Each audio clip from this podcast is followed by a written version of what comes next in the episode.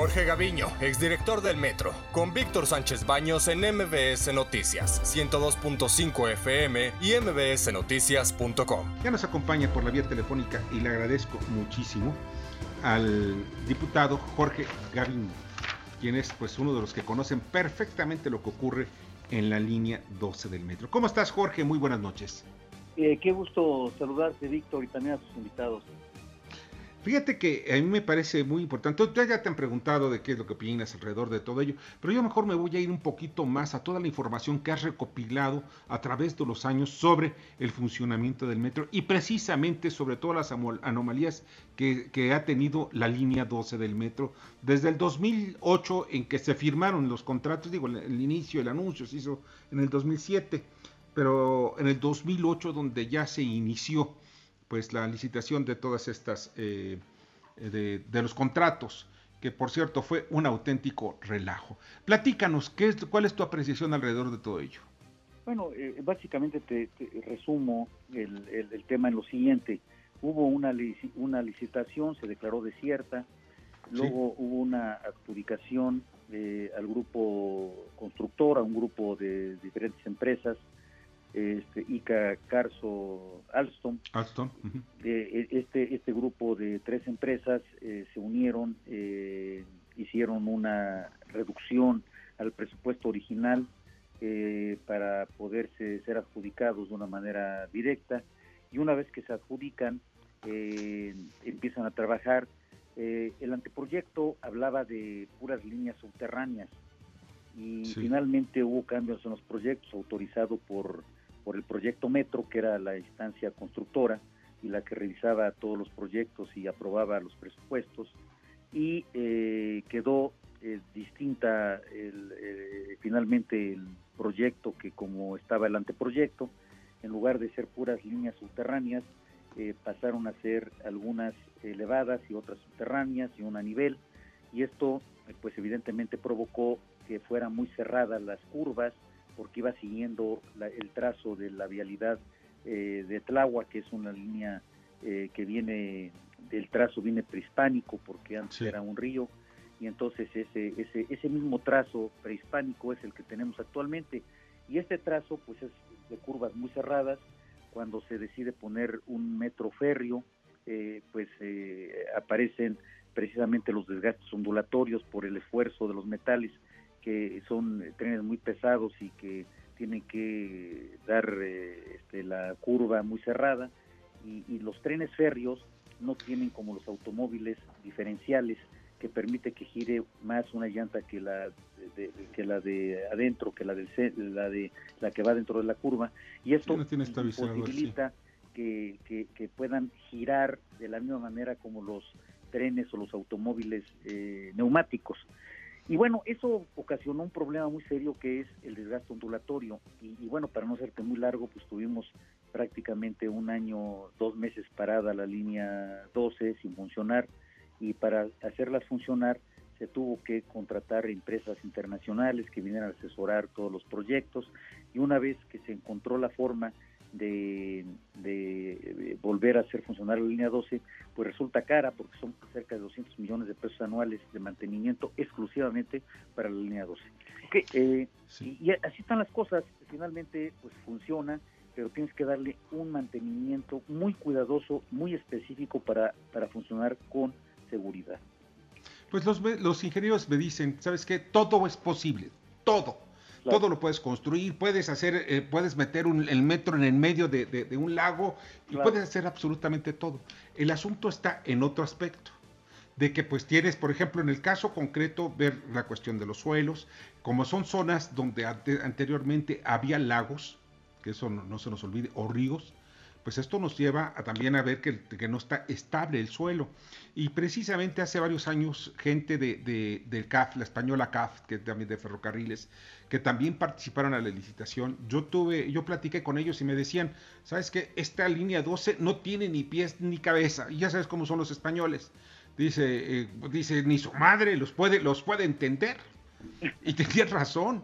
¿Por qué? Porque en realidad todo lo que estaba, estaba haciendo hicieron cambio sobre cambio. Una cosa es meter bajo tierra un metro, otra cosa sobre el, sobre el nivel del piso y otra todavía tenerla elevada.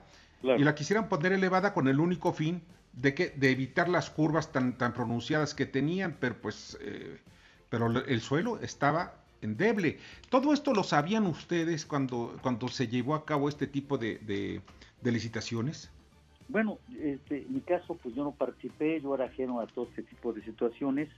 Yo llegué al metro. Perdón, sí, que los que este, sabían eran los, mi, mi, participación legislativa en la sexta legislatura en donde pues mis compañeros legisladores me hicieron el favor, ya no ya no sé si fue favor o no, este, de nombrarme presidente de la, de la comisión investigadora de las causas por las cuales dejó de funcionar la línea 12 y a partir de ahí fue, fue un año de trabajos ininterrumpidos y luego pues acabé ya, no, no sé ni cómo, como director del metro en el periodo de junio 2015 a febrero de 2018. E, e, esa parte fue donde tuve a mi cargo el trabajo de la rehabilitación de la línea 12 en lo que respecta a todos los sistemas electromecánicos para que pudiera funcionar eh, el metro y así lo hicimos.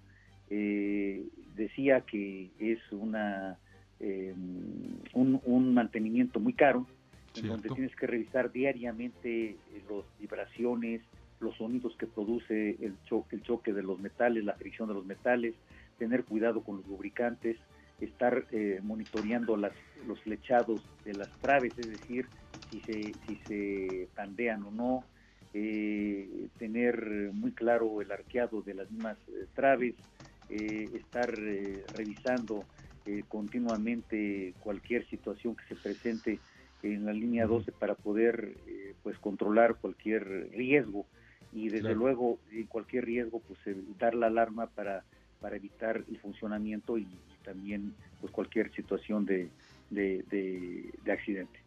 Ahora estamos viendo, a ver Bernardo Sebastián, tu pregunta. Sí, buenas noches. Con todo y el subsidio y todo lo que el metro recibe al año, eh, estaban comentando que es muy alto el mantenimiento. ¿Sería viable modificar entonces, en lugar de darle mantenimiento, modificarla para evitar estas rutas a la vía 12? o incluso pues al ver estos riesgos ya ni pensar en un sismo, ¿sería viable también pues cancelarla? Pues eh, sería muy lamentable porque finalmente pues es una inversión que se puede arreglar, yo creo que, que la se puede funcionar efectivamente con un mantenimiento caro, eh, una inversión cara, pero finalmente más caro es no tenerlo. Eh, hay que preguntarle pues el ahorro en tiempo a la gente de Tláhuac, antes gastaba cuatro horas o cinco horas de su vida diaria para viajar al centro de la ciudad y ahora lo hace pues eh, invirtiendo menos de la mitad de tiempo y esto pues evidentemente pues es también parte de sus vidas, o sea, es un derecho humano. Entonces yo creo que lo que hay que hacer es eh, pues tener una revisión muy cuidadosa de cómo, cuál es el estatus del metro. Yo, yo salí del sistema hace más de tres años, entonces no conozco eh, el estado actual del sistema, yo me quedé con la idea de hace tres años, dos meses, que es cuando salí y entregué mi acta de, entrega-recepción, y yo no he regresado al sistema de transporte colectivo en todo ese lapso de tiempo. Entonces, pues lo que yo le estoy platicando es una fotografía de hace tres años, dos meses. Pero en esa fotografía también en aquel entonces se, se apreciaban ya un gasto, un desgaste, una fatiga de todo, desde trenes, eh, traves, eh, la, toda la infraestructura física, lo que puede ser incluso, bueno, hasta los baños. Yo veo el deterioro que tiene el, metro, es terrible, ni qué compararlo con otros de otros países. ¿Qué es lo que, lo, lo que tenemos que hacer para convertir en digno?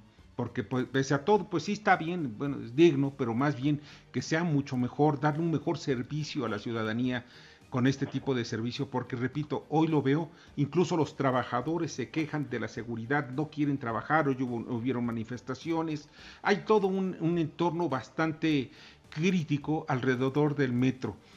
Y pues todo hace indicar que incluso el metro está más deteriorado, aunque los otros son muy nuevos, en el caso de Guadalajara y el caso de Monterrey, pero pues el metro se sigue deteriorando más y más y más y más por falta de mantenimiento. Sí, bueno, eh, hablar de la línea 12 eh, es hablar de otro discurso de las demás líneas. Eh, no es lo mismo hablar de la, de la línea 1, 2 y 3, por ejemplo, y hablar de la línea 12. eh, son tecnologías distintas y además pues estatus distintos.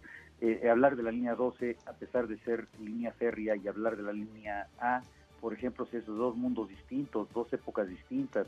hasta las llantas son distintas. ¿Mandé? Hasta las llantas son distintas. Claro, las llantas son distintas, pero además este, son tecnologías diferentes.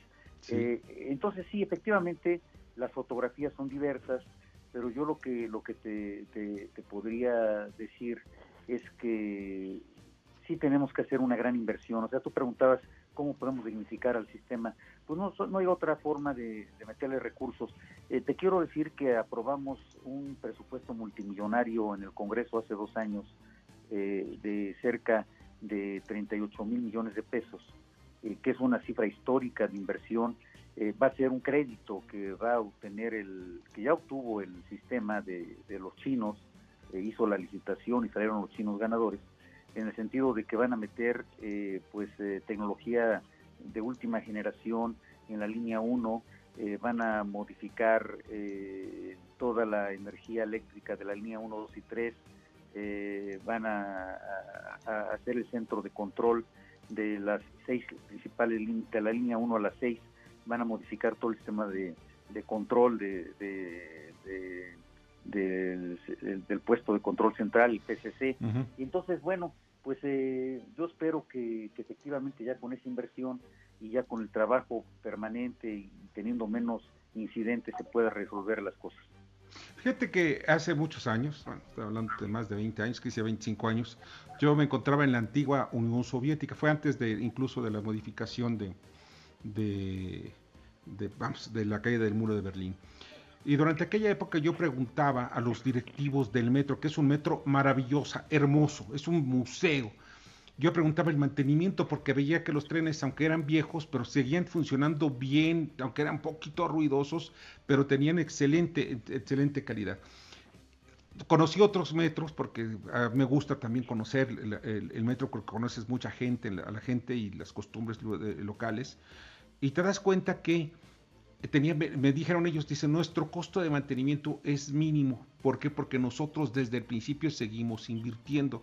Parece ser que hoy no hubo una inversión suficiente, y estoy hablando ya en, pues desde hace más de 20 o 25 o 30 años, sobre toda la estructura del metro en, el, en, en, en la Ciudad de México. ¿Podemos corregir esto con, esa, con ese tipo de inversiones como la que tú estás comentando, Jorge?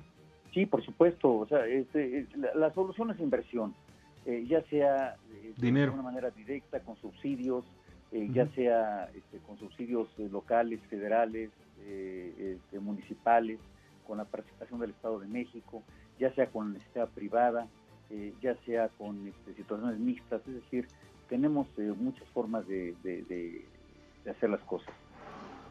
Pues, mi querido Jorge, pues eh, es terrible la noticia el que ocurrió ayer. Y yo soy de la idea de que eso no debía haber ocurrido. Así es, estoy, totalmente de acuerdo contigo.